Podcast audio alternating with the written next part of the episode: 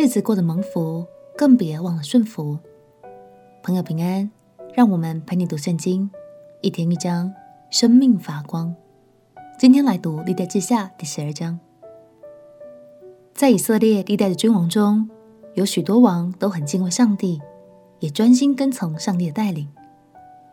但是当他们富强壮大之后，因为日子什么都不缺了，就很容易忽略上帝的存在，进而做出一些错误的决定。大卫和所罗门都是一个例子，而他们的后代罗波安也是如此。当罗波安看见自己越来越强盛之后，就离弃了上帝。身为一国之君，这样的错误也深深影响了以色列百姓。让我们一起来读历代志下第十二章。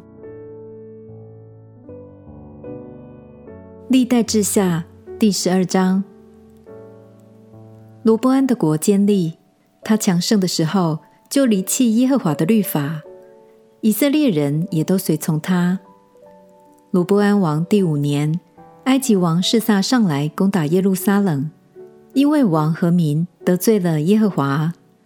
示撒带战车一千二百辆，马兵六万，并且跟从他出埃及的路比人、苏基人。和古实人多得不可胜数，他攻取了犹大的坚固城，就来到耶路撒冷。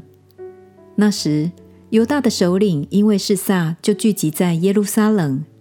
有先知示玛雅去见罗波安和众首领，对他们说：“耶和华如此说：你们离弃了我，所以我使你们落在示撒手里。”于是王和以色列的众首领都自卑说。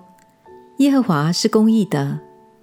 耶和华见他们自卑，耶和华的话就临到示玛雅说：“他们既自卑，我必不灭绝他们，必使他们略得拯救。我不借着示撒的手，将我的怒气倒在耶路撒冷。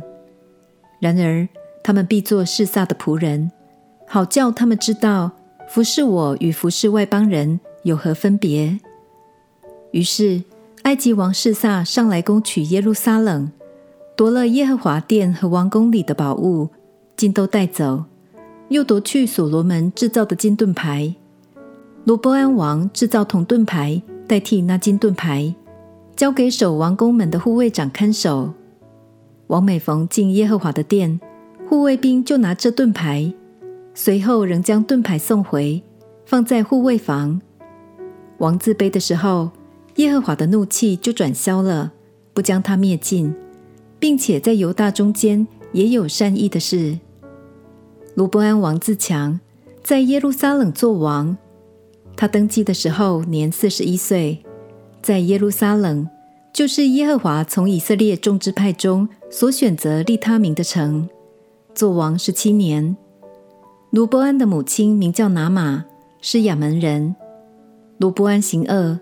因他不立定心意寻求耶和华，罗波安所行的事，自始至终不都写在先知示玛雅和先见益多的史记上吗？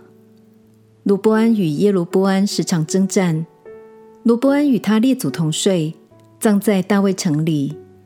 他儿子亚比亚接续他做王。感谢神，当罗波安谦卑认错的时候。神就怜悯施慈爱，保守南国犹大，使他们不致灭亡。罗伯安虽然经历了神的管教与怜悯，但很可惜的，他后来依旧没有完全改正自己的行为，更违背神的心意，发动了与手足北国以色列之间的战争。亲爱的朋友，过度安逸生活和自满的心态，其实很容易。把我们带到离神很远很远的地方，所以我们要很小心，常常在神的爱里查验一下自己目前的生命状态是否 OK。相信这就是谦卑在神面前的表现，也会帮助我们无论处境如何，都能走在合神心意的道路上，顺服圣经的指引。我们一起来祷告，亲爱的耶稣，求你帮助我。总能鉴察自己的生命情况，并且无论贫困或富足，我都能活出蒙神喜悦的样式。祷告奉耶稣基督的圣名祈求，阿门。祝福你在神的爱里谦卑，活出蒙福的生命。陪你读圣经，我们明天见。耶稣爱你，我也爱你。